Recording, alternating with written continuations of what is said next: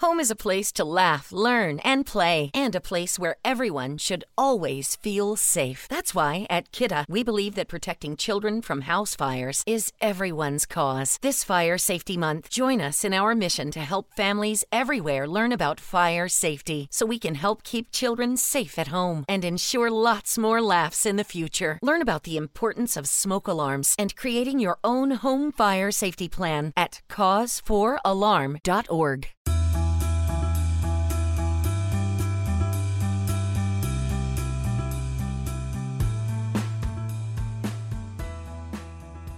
Hola amigos, ¿cómo están? Bienvenidos a un nuevo episodio de Invertir Joven. Mi nombre es Cristian Arens y les doy la bienvenida. Este podcast tiene como objetivo principal darte las mejores herramientas y los mejores tips para que aprendas a manejar tu dinero. Aquí creemos en la importancia de la educación financiera como medio para alcanzar tus metas y tus sueños. Recuerda que en este programa siempre hablamos de inversiones, finanzas personales y emprendimiento. La frase aquí es, el dinero es un excelente esclavo, pero un pésimo amo. Aquí van a aprender a hacer que el dinero trabaje por ti para que puedas tener más tiempo y energía en hacer las cosas que realmente te gustan y te apasionan.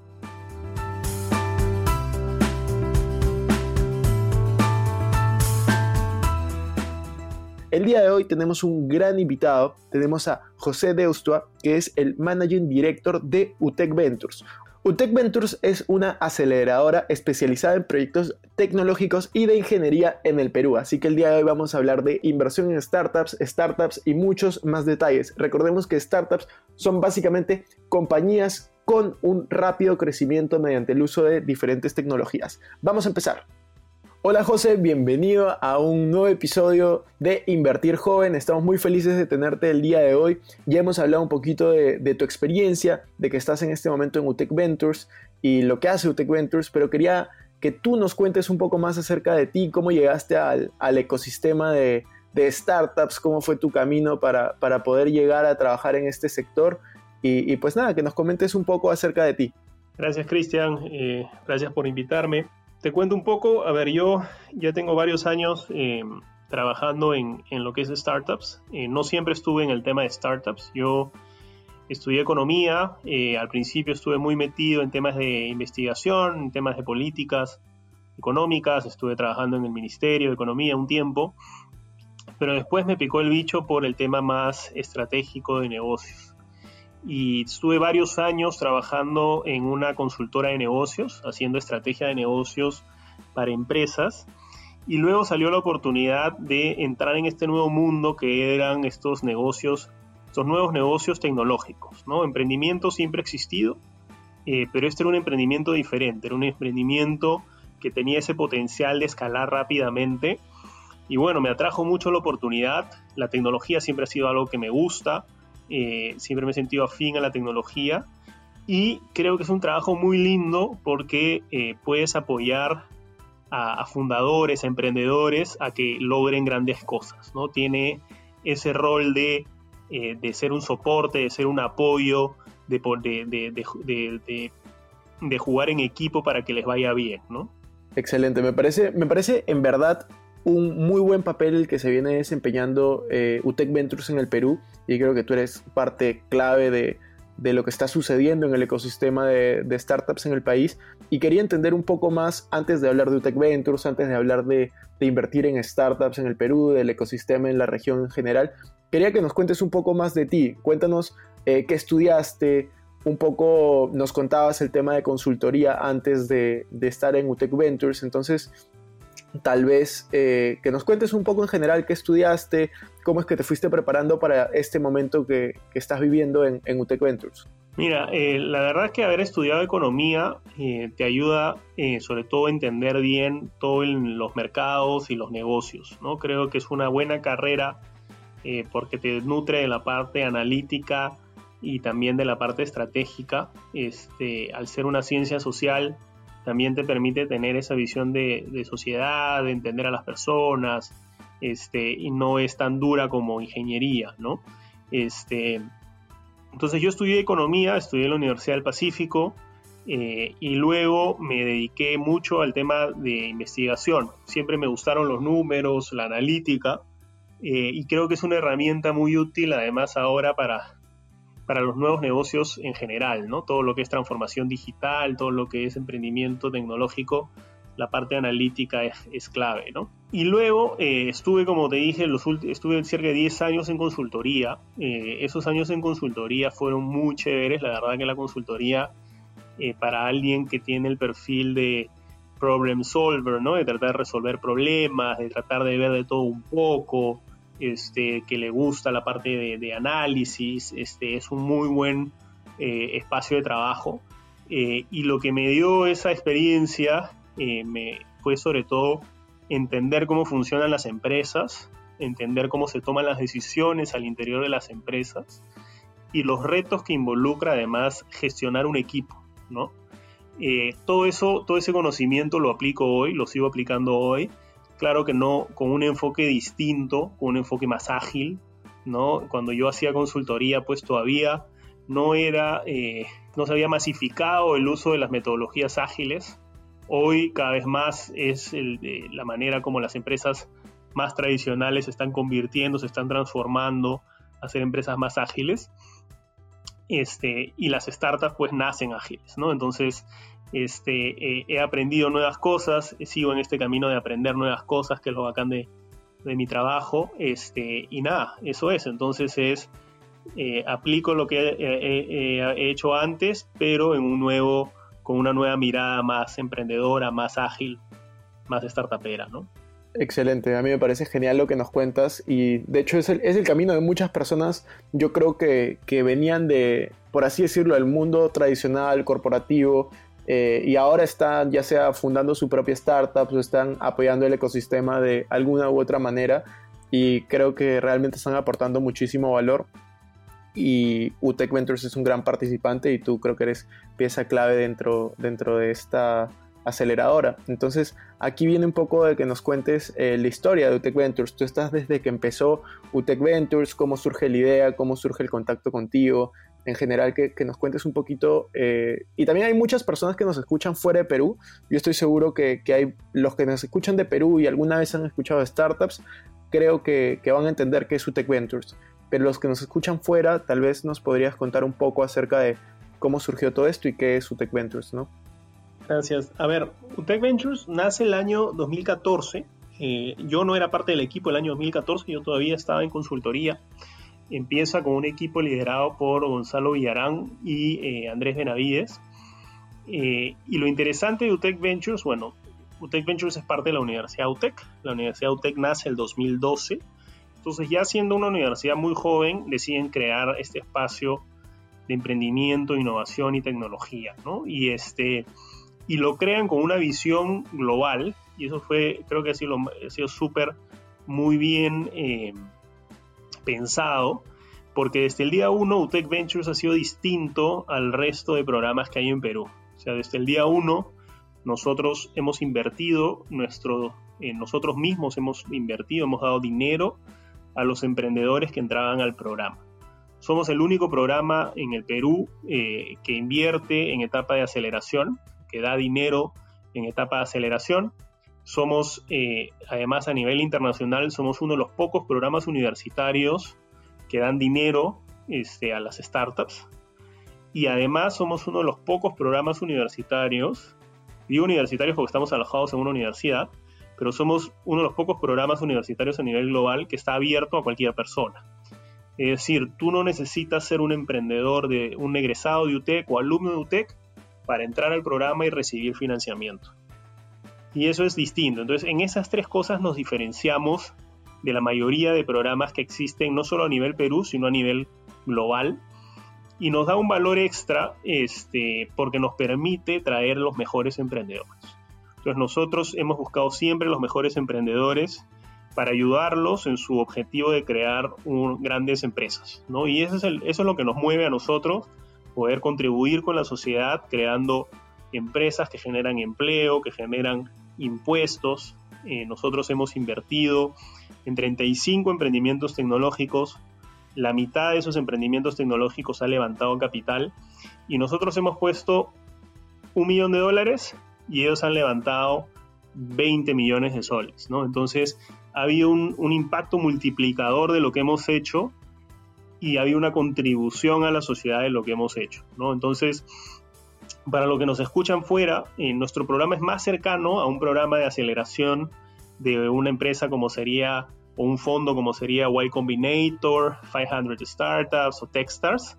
Este, no tiene, claro, no está ubicado, está ubicado en Perú, ¿no? Donde además es un ecosistema que recién está creciendo, este, pero que ayuda a sus emprendedores a salir. O sea, eso es lo otro. O sea, de los 35 que hemos invertido, 15 eh, de ellos ya generan ingresos fuera de Perú. Entonces son empresas peruanas que están naciendo y que se están volviendo ya internacionales, ¿no? Y, y todo esto en un plazo muy rápido, en menos de 24 meses tienes empresas que ya generan ingresos fuera de Perú, este, y esto es posible porque son grandes emprendedores y porque usan la tecnología, ¿no? Claro, a mí me parece genial lo que, lo que me cuentas. De hecho, yo he estado en las instalaciones de UTEC Ventures un par de veces que tuve reuniones con personas de, que estaban siendo acelerados ahí cuando está, fue hace tres años cuando yo tenía una startup, que de hecho fui a, pedir consejo a un par de amigos.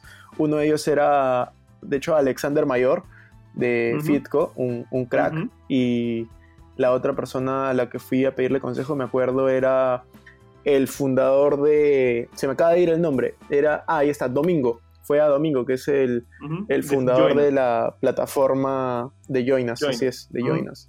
Que también me parecen, me parecen los dos unos cracks que tienen grandes startups. Entonces, este, de hecho, tengo las mejores referencias de UTEC Ventures. Hay bastantes startups que yo sigo porque a mí una de las cosas que, me apasiona es el emprendimiento y otra es la, la, inversión. Entonces, yo sigo mucho las startups peruanas. Me, me encanta sobre todo el tema de, de plataformas en general, e-learning. Me encantan también las, las plataformas eh, financieras y creo que UTEC Ventures ha, ayudado muchísimo al ecosistema. Entonces quería, no quería dejar la oportunidad de felicitarlos por el trabajo que, que vienen realizando. Yo quería hacerte una pregunta porque hay muchos que nos escuchan que también son emprendedores y es, ¿qué es lo que se fijan para seleccionar o para invertir en una startup? ¿Qué es lo, lo principal que ustedes necesitan ver? Muy buena pregunta. Eh, a ver, dado la inversión, dado que nosotros entramos en un estadio un poquito más avanzado, cuando ya el, emprendimiento tiene primeras ventas, te diría que el primer requisito es que tenga algo de ventas. No hay un monto mínimo. Puede vender mil soles, como puede vender diez mil dólares, como puede vender más para entrar al programa. Pero sí requerimos que tenga algo de ventas. Ahora, ¿esto por qué? Porque cuando, hasta que tú no has generado un ingreso, hasta que, no le hasta que alguien no te ha comprado tu producto o servicio, no tienes un negocio. Tienes una idea de negocio, pero no tienes un negocio. Así es. Entonces, nosotros entramos en ese momento. Entonces, lo que sí pedimos es que hayan personas dedicadas a tiempo completo. Eh, hay una relación eh, positiva entre mientras eh, la persona está dedicada a tiempo completo, mejor le va el negocio. Más probabilidad de ser exitoso. Porque está abocado a que ese negocio le vaya bien. Lastimosamente, claro, uno puede entender que al principio uno no, se va a dedicar a tiempo completo, pero uno tiene que tomar la decisión en algún momento de si se va a dedicar a tiempo completo o se va a salir. Porque permanentemente estar haciendo dos cosas a la vez no funciona. Y porque sientes, al menos nosotros sentimos como inversionista, que la persona no se la va a jugar por el negocio, ¿no? Este, y tal vez no es el negocio en el que queremos invertir. De nuevo, no significa que ese negocio no le vaya bien, no significa que que, sea una locura que la persona quiera seguir en su trabajo regular y tener un emprendimiento al costado, eh, pero no es el tipo de inversión que buscamos nosotros. Y no es el tipo de inversión que va a buscar un inversionista, que vamos a hablar más adelante, eh, un fondo de inversión o un inversionista que invierte en startups. Entonces, uno de los principales requisitos es que haya un equipo dedicado a tiempo completo. Lo otro es que idealmente sea un equipo dedicado a tiempo completo. Entonces, porque a veces pasa dos cosas. O es una sola persona dedicada a tiempo completo y es el único founder del negocio. Y no está mal, este, de nuevo, es posible. Hemos tenido startups que han sido solo founders, es decir, han tenido solo founders, pero es más complicado. Más complicado porque claramente una persona sola no puede sacar adelante el negocio. Y dos, es más complicado, sobre todo en la parte de mentoría. Cuando mentoreas a un equipo, a dos personas, hay una discusión, entre ellos luego se quedan pensando y discuten ideas y esa discusión lleva a mejores eh, soluciones. Cuando tienes un solo founder, el problema es que con quién discute. Discute contigo y luego toma su decisión. No, hay, no sigue habiendo este, esta discusión que nutre el, futuro del, emprendimiento. Entonces, eh, por eso tratamos de que sean equipos personas dedicadas a tiempo completo. Y también subrayo equipos dedicados a tiempo completo porque a veces pasa que son, por ejemplo, tres fundadores y uno está dedicado a tiempo completo y dos están todavía en su trabajo regular. Entonces, ahí lo que les pedimos es que sean muy claros de cuál es esa, esa fecha límite en el cual van a tomar la decisión si dejan su trabajo y se dedican al startup o dejan el startup y se dedican a su trabajo. Eh, ¿Por qué? Por dos motivos. Uno, porque la persona que está dedicada a tiempo completo está apostando más que el resto, debería ser compensado más que el resto en acciones del negocio. Si no, se va a sentir pues eh, que para que él hace toda la chamba y que el resto sigue ganando su sueldo mensual o que el resto la tiene muy segura y él es el único que está arriesgando. Y segundo, eh, porque lo que pasa después en, estadios más avanzados es que eh, estas personas tienen porcentaje del negocio y no están dedicados en el negocio. Y un inversionista busca que todos los que tengan acciones en, en una empresa, un inversionista que invierte en startups, o estén dedicados a tiempo completo o hayan puesto plata. Esas son las dos razones por las cuales acepta que haya alguien con un porcentaje en una startup, ¿no? Esto de tener a alguien a medio tiempo que tiene acciones, este, no suele ser algo que ayude al momento de levantar una ronda de inversión. Entonces es importante que en el equipo definan fechas límite, decir, oye, ya, bacán, mira, está bien, yo me dedico a tiempo completo, tú sigues con tu chamba, ya, pero pongamos un límite. Si en seis meses no llegamos a tener 10 clientes, entonces, este, o, sea, o te quitas del negocio o, qué pasa, ¿no? O en seis meses, si llegamos a 10 clientes, renuncias a tu trabajo y te dedicas a tiempo completo. Porque si no, se empieza a generar esa ambigüedad desde el principio y, la verdad es que algo que esté muy claro el contrato que tienen, este, genera un montón de, complicaciones hacia más adelante, ¿no? Y, y lo hemos visto varias veces con emprendimientos que cuando han querido levantar capital, y han tenido un montón de fundadores o un grupo de fundadores que no están dedicados a tiempo completo, les ha sido muy difícil eh, levantar inversión. Sí, me parece increíble lo que cuentas, es súper valioso para cualquier persona que está empezando y, pensando también en levantar capital, ¿no? Y acá viene una duda que, que yo tengo eh, y que creo que muchas otras personas tienen, ¿no? No sé, de todas maneras creo que lo has escuchado, hay muchas veces que los fundadores eh, empiezan con una idea errónea de emprendimiento y eso es algo que yo vi también bastante cuando estaba haciendo crecer mi, startup y es que se enfocan más a veces en levantar dinero que en hacer crecer el negocio, ¿no? Esas startups que no sé si, si te ha pasado en tu experiencia, me imagino que sí. Mira, depende, ¿ya? Este, ahí no hay una regla. Eh, definitivamente lo que tiene que hacer un emprendedor es crear un buen producto, ¿no? O sea, si no creas un buen producto, un buen servicio, este, no vale nada lo, el resto que hagas, ¿no? Este, por más plata que tengas, por más este, eh, ganas que tengas, o por más que estés en el mejor mercado, más caliente, eh, la oportunidad más, más atractiva del, momento, si no creas un producto o un, buen servicio, no sirve. Entonces, definitivamente el emprendedor tiene que estar enfocado en crear un buen producto, un buen servicio que resuelva el problema que él o la oportunidad que él ha identificado y además es una oportunidad atractiva y que tiene un gran potencial de ser un negocio grande. ¿Puede levantar plata antes? Puede. O sea, ¿por qué no? Eh, lo importante sí es, a ver, ahí por ejemplo hay algo muy, muy práctico, ¿no? Tú puedes decidir que para dedicarte a, a crear un emprendimiento, y es válido, tú necesitas tener pues un financiamiento inicial para cubrir tus sueldos, tus gastos, contratar cinco personas, ¿no? Entonces tú dices, oye, si yo no logro levantar esta plata, no hace sentido que me dedique a este negocio porque la verdad no la voy a hacer. Entonces, si esa es tu, hipótesis central, es, importante que rápidamente la valides, porque si no, entonces no sirve de nada que le dediques tiempo a algo que no tiene futuro. Entonces, ¿cómo validas que algo tiene futuro? Hay distintas hipótesis, cada emprendedor define sus, sus pruebas, este, pero una puede ser levantar capital, ¿no? Este, y hay muchos emprendimientos en países donde los mercados de inversión son más grandes que levantan capital con una idea en papel. Y van y le dicen a un fondo y le dicen, oye, quiero que me des 100 mil dólares por el 5% de mi negocio, este, porque este negocio va a ser espectacular y no te quieres perder este, no, te vas a querer perder esta fiesta. Y lo logran hacer. Y con esos 100 mil dólares arrancan y, luego levantan 500 mil y luego levantan 2 millones y, así van creciendo, ¿no? Este, no, no es fácil, en Perú es muy difícil, este, pero eh, es válido y funciona. Em, entonces sí podrías levantar plata sin haber creado ese producto o ese servicio, pero sí demostrando que lo vas a hacer. Este, lo importante es, si vas a levantar plata temprano, no vale la pena que pierdas mucho de la empresa por poco dinero. Porque al final lo más valioso que tienes en tu empresa son tus acciones. Eh, y sobre todo si vas a crear una empresa gigantesca, millonaria, esas acciones van a valer mucho. Entonces, ¿a qué precio la vendiste cuando empezaste? Eh, hay que pensarlo bien, eh, porque al final, a futuro, van a valer mucho dinero y vas a sentir que regalaste la empresa, ¿no? Y en el extremo, si diste, por ejemplo, el 50%, nos pasó una vez con un emprendedor, que una empresa privada grande vino y le dijo, oye, te compro la mitad de tu empresa por 50 mil dólares.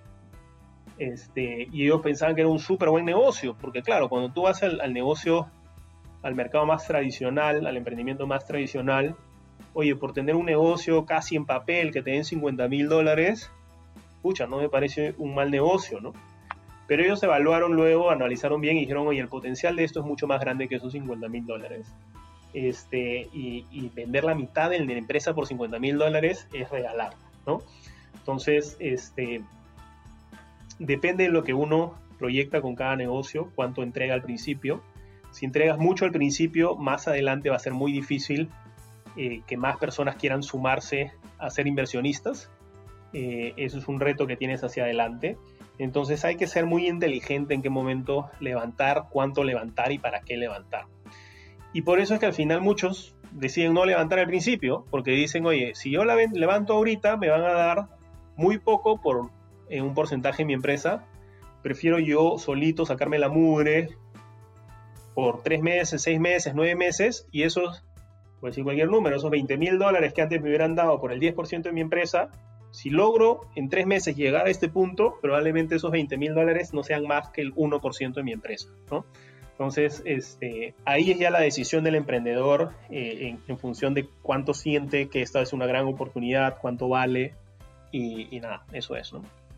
me parece, me parece genial lo que, lo que comentas, ampliando un poco el tema de, la inversión en startups. Y justo hablando de esto, quería comentarte, ¿cómo ves tú el, ecosistema en Perú primero? Eh, ampliar un poco el panorama, ¿cómo ves tú el tema de los participantes? Por ejemplo, antes se hablaba mucho de, que las empresas iban a comenzar a tener una mayor participación, más activa en el sentido de crear ecosistemas como lo que venía siendo Guaira, por ejemplo, con Telefónica, que ahora ya tengo entendido que, ya no está o que ya no está con la misma presencia. Eh, después, la participación que están teniendo las universidades creo que es muy importante, tanto lo que viene siendo la UTEC. Eh, yo, por ejemplo, tuve experiencia con, la Pacífico y su programa de incubación.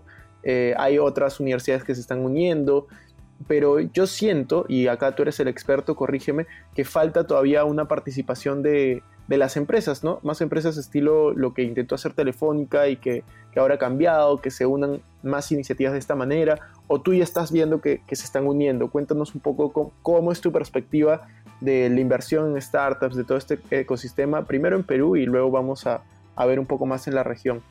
Jeep Adventure Days is going on now. Hurry in for great deals on a great selection of Jeep brand vehicles. Now get 10% below MSRP for an average of 6935 under MSRP on the purchase of a 2023 Jeep Grand Cherokee 4xE. Don't miss this great offer. Not compatible with lease offers or with any other consumer incentive offers. 6935 average based on 10% below average MSRP from all 2023 Grand Cherokee 4xE models in dealer stock. Residency restrictions apply. Take retail delivery from dealer stock by 103123. Jeep is a registered trademark. Mira, en Perú somos un, eh, yo te diría que somos un ecosistema, eh, somos la segunda camada de, ecosistemas por desarrollar, O, que venimos liderando, ¿no? Hay ecosistemas que se crearon mucho más temprano, como el argentino, el chileno, este, el mexicano tiene la ventaja de, estar muy cerca a Estados Unidos y eso sí le da una, una diferencia. Y la verdad es que en México hace mucho tiempo también ya se veía ya se veían negocios de tecnología eh, con mirada mucho a proveerle servicios a los americanos, ¿no? Este, nosotros venimos en ese segundo grupo, un poco con Colombia. Colombia lo que ha tenido, eh, ha, tenido buenos emprendimientos, este, y, el hecho es que Rappi los ha puesto en el mapa, ¿no? O sea, sin un Rappi, eh, Colombia probablemente no aparecería como aparece hoy en los mapas de inversión y en los mapas de ecosistemas, ¿no? Este, por eso alguna vez saqué un artículo que decía necesitamos el Rappi peruano, ¿no? Y la gente pensaba que lo que necesitábamos era este, otro negocio de, de delivery de comida. No, me refería a que necesitamos un emprendimiento de ese tamaño. O sea, ayudar a todos a hacer un emprendimiento de, de, ese, de esa magnitud que, nos, que demuestre que Perú eh, eh, puede, eh, en Perú se pueden hacer grandes emprendimientos, ¿no?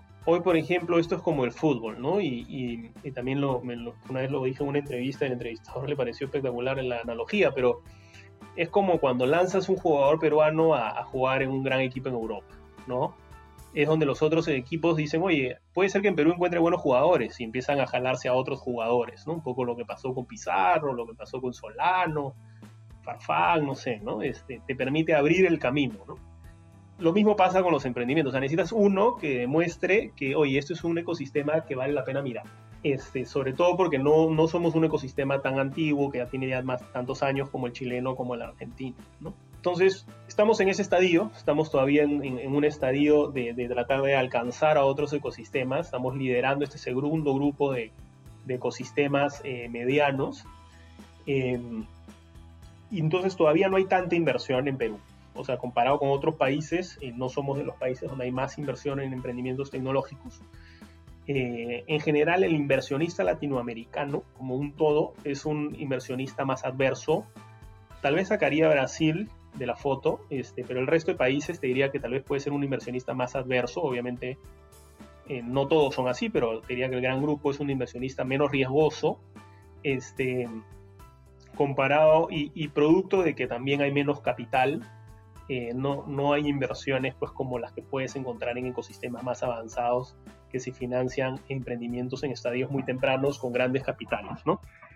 Em, y el rol de las empresas, mira, el rol de las empresas a nivel global eh, es reciente. O sea, salvo de nuevo algunos casos de algunas empresas que nacieron como startups o empresas muy ligadas a tecnología, eh, no, la inversión de, empresas en startups eh, todavía es el 20% a nivel global. Igual es un monto significativo, pero no es que sea la mayoría. y claro, en Perú hay muy poco, eh, están aprendiendo, están empezando, sería ideal tener más programas como Guaira, como lo que fue Guaira, estoy completamente de acuerdo contigo.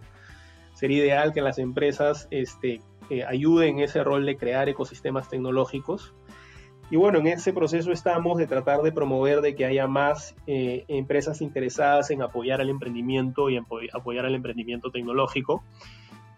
ahora con la tendencia de la innovación abierta es un tema que se ve más es una gran posibilidad para las empresas para tener un mayor número de, ideas, de poder testear más cosas con un menor riesgo y al mismo tiempo, y además como una cantera de talento. ¿No? Creo que sin, sin sumar ni siquiera el, impacto que tiene en su marca. ¿no?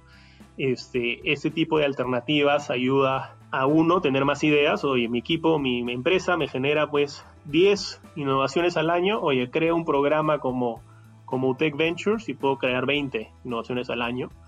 Eh, puedo aprender esas 20 innovaciones al año. Me cuesta, es menos riesgoso esas innovaciones que personas que tengo en mi, en mi planilla, yo financiando toda la innovación, etc. Entonces, la, la misma probabilidad de éxito con menos inversión. Y este, finalmente también es un pool de talento. Oye, si estos chicos son realmente buenos y tal vez su emprendimiento no funciona, me los jalo y creo algo eh, con ellos, ¿no? Entonces, este, hay muchos, eh, muchos, muchos beneficios positivos. Eh, creo que es un proceso de, de, las empresas de transformarse digitalmente y abrirse a la innovación abierta.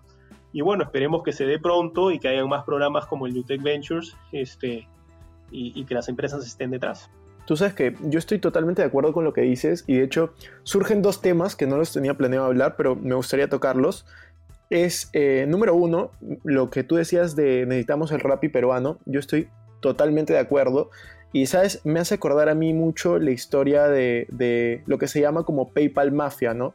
No sé si, has escuchado eso, me imagino que, sí, es eh, de lo que pasó en Estados Unidos cuando los fundadores de PayPal vendieron sus acciones, ¿no? Vendieron a, a un gigante, a eBay, creo que vendieron las acciones de PayPal y ahí fue donde surge Peter Thiel, que fue el principal inversionista de Facebook, donde surge Elon Musk, que ya todos lo conocen ahora por Tesla, SolarX, y donde surgen otra serie de inversionistas que eran como un grupo de 10, 12 personas que comienzan a invertir en diferentes startups, ¿no? Google, Facebook, este, Amazon, Apple, invierten en todo.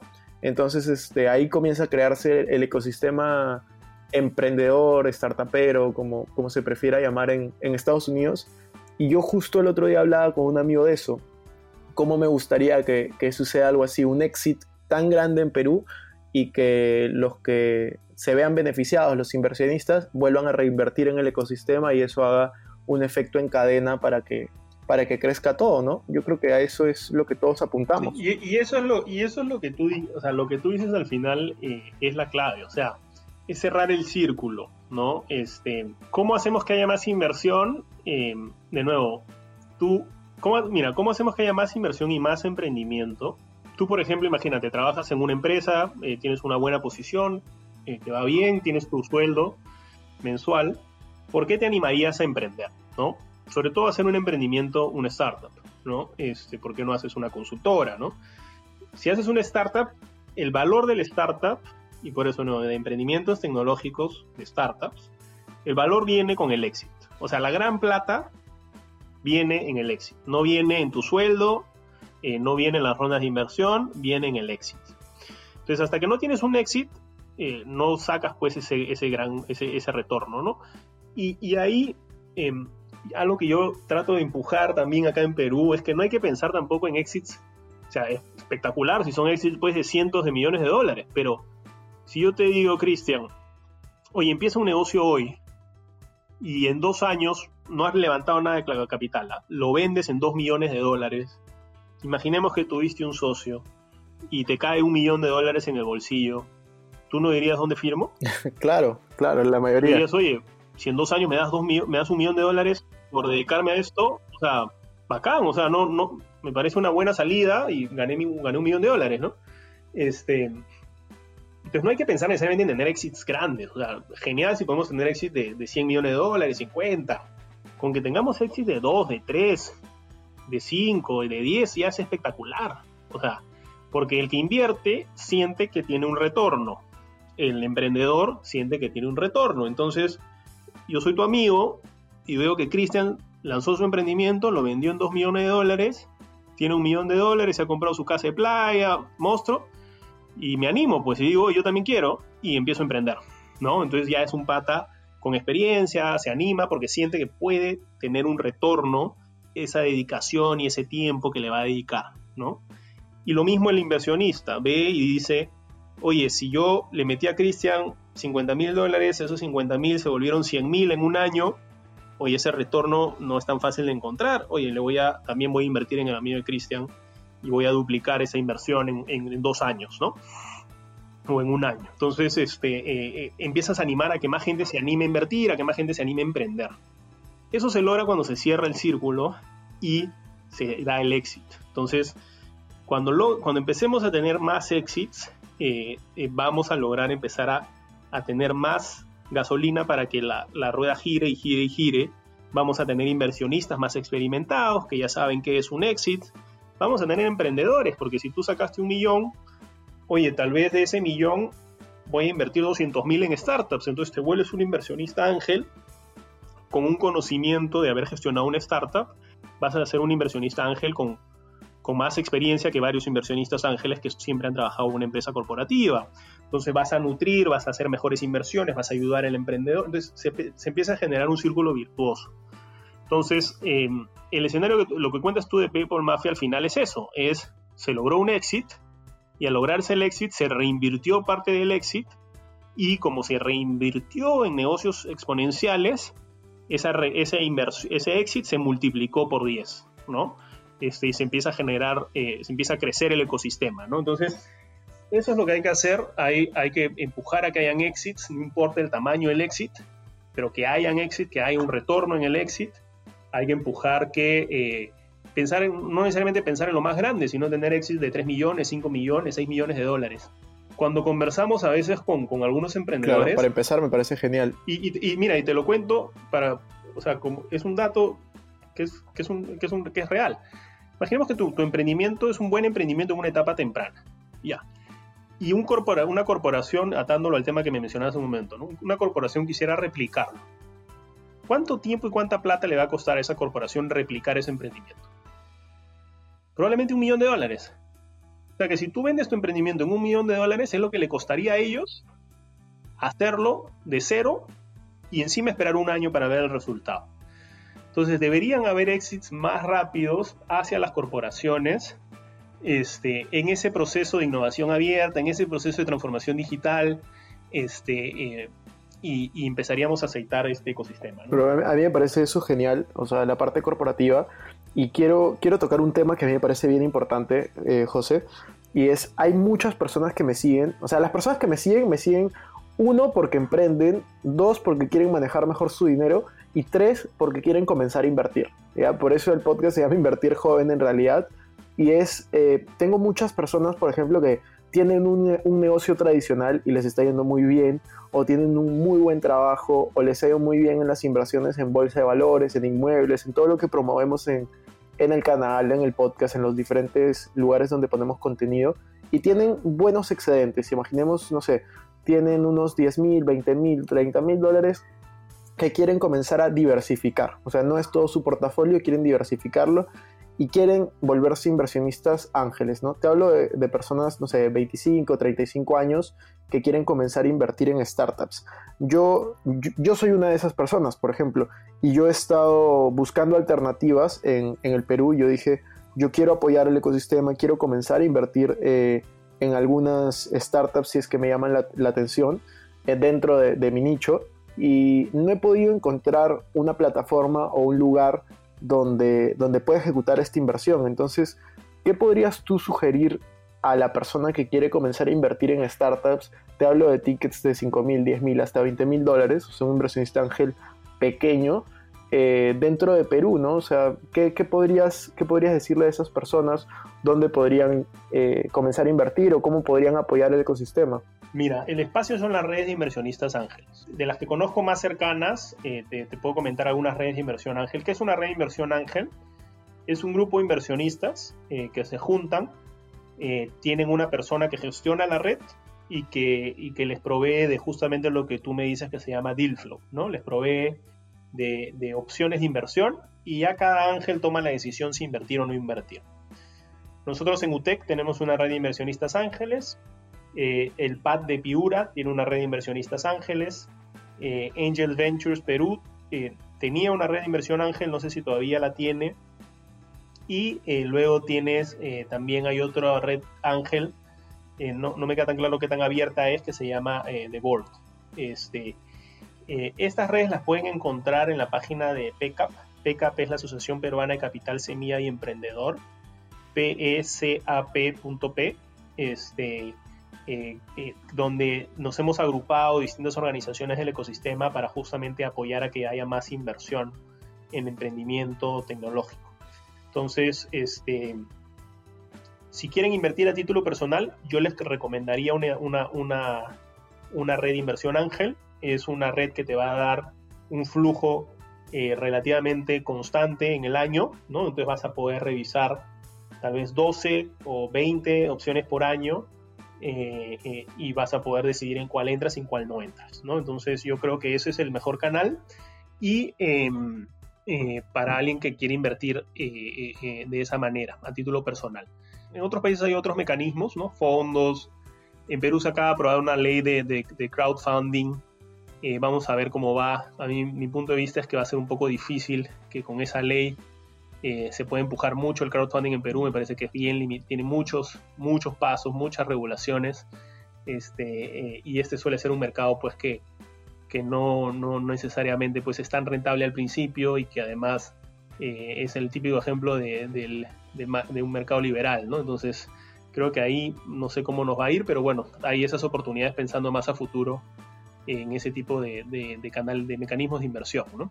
A mí me parece excelente eso y de verdad yo espero con ansias de que se cree un, un crowdfunding para, para startups en, en, Perú. A mí me parece que sería increíble una plataforma de, de ese tipo, porque yo, o sea, lo que te cuento es real, ¿no? Eh, a mí me gustaría invertir y no, no, no, no, se me ha hecho tan fácil, por así decirlo. Ahora voy a entrar a las páginas que nos comentabas y hay muchas personas que a mí también me, me dicen, ¿no? Tengo excedentes, quiero invertir y pese a que estamos dando en este momento, yo creo, la educación, porque es importante que no sean inversionistas eh, solo con dinero, sino tienen que tener educación en el sentido de entender los tratos que van a hacer, entender los periodos de tiempo, los retornos que pueden tener o las pérdidas que puede generar eh, una inversión en una startup, porque obviamente existe un riesgo, sino también el tema de lo que tú dices, ¿no? Tener este flujo de tratos, eh, tener la mayoría de, de, ofertas sobre la mesa, o sea, saber que si hay una startup que necesita dinero, que levanten la mano y que todos puedan, puedan verlo en esta, en esta plataforma o, en, en Pickup, como tú lo estás diciendo en este momento. Entonces, a mí me parece genial todo lo que nos has comentado. Creo que hemos hablado bastante de, de startups en general, tanto para fundarlas, para levantar capital, para ahora invertir en ellas si es que tienes excedentes. Y me gustaría ya para ir terminando saber, ¿no? Si, si, tú, nos, si tú quisieras compartir algún mensaje final o, algo que, se deberían de llevar los, los oyentes de este podcast. Gracias, Cristian. Sí, cerraré con, un, algún mensaje más hacia los inversionistas. Eh, creo que hemos hablado al principio un poco más del emprendimiento y encantado, tal vez si en algún momento quieren volver a, profundizar en el tema de emprendimiento, hay mucho por hablar, pero que, preferiría cerrar con un tema para inversionistas. Eh, yo creo, eh, a ver, la inversión de startups es una inversión de alto riesgo. Está dentro de lo que se llama el private equity, ¿no? Es una inversión de private equity, pero de las más riesgosas dentro de private equity, o sea, porque no es una empresa que tiene varios años en marcha o que ya está establecida y que tiene un flujo seguro de, retorno o que puedes armar una serie histórica de financiera para proyectar.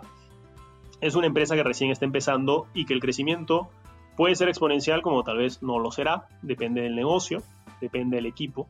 Entonces, si van a invertir, primero tomen en cuenta eso, tomen en cuenta que es una inversión de alto riesgo. Eh, tiene que ser un porcentaje de tu portafolio, eh, tienes que tener pues un portafolio balanceado. Eh, tienes que además sacarle el jugo a las otras cosas que te da la inversión en startups, ¿no? No solo es el retorno financiero, es la posibilidad de conocer nuevas tecnologías, de ayudar a emprendedores a ser realmente exitosos y ser parte de ese camino al éxito de estos emprendedores, ¿no? Y en ese sentido, sobre todo para inversiones tempranas, inversiones ángeles, el principal criterio que deberían seguir al momento de elegir, eh, hay dos criterios que deberían seguir al momento de, elegir. ¿no? Uno, inviertan en sectores que conocen eh, o, que tienen cercanía y que pueden validar eh, que, que, el negocio hace sentido. Y dos, apuesten por las personas. O sea, si son personas que ustedes creen que no tienen ese potencial de lograr lo que les están prometiendo, no vale la pena que, hagan más análisis que eso, ¿no? Porque en verdad lo que están invirtiendo ahí están invirtiendo en personas, ¿no? Y un último tip, eh, si ustedes están invirtiendo con la posibilidad de un retorno, es muy importante que le pregunten al, al emprendedor cuándo y cómo va a ser ese retorno, ¿no?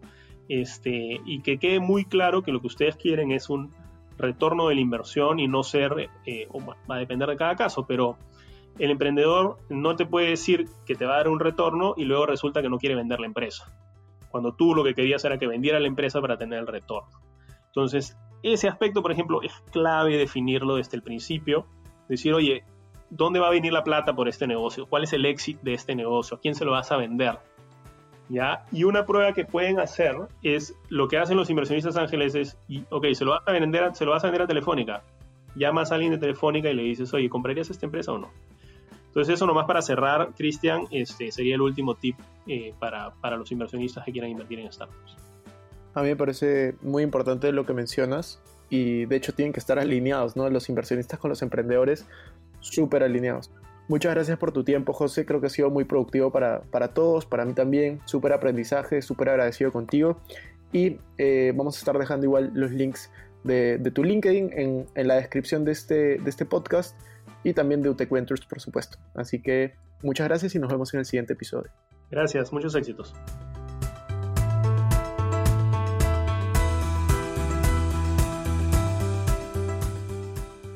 Bueno amigos, eso fue todo por este episodio. No me quiero ir sin antes invitarte a que te suscribas a mi canal de YouTube. Me puedes encontrar como Cristian Arens, también a que me sigas en Instagram como Arens Cristian y que te unas a todos nuestros grupos gratuitos de WhatsApp, Facebook, Telegram. Los links van a estar en la descripción.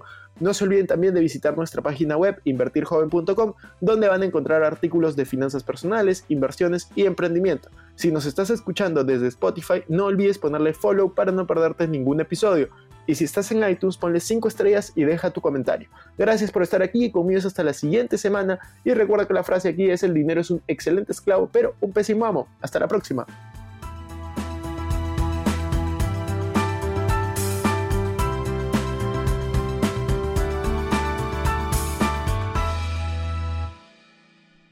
Este es un podcast producido por Explora.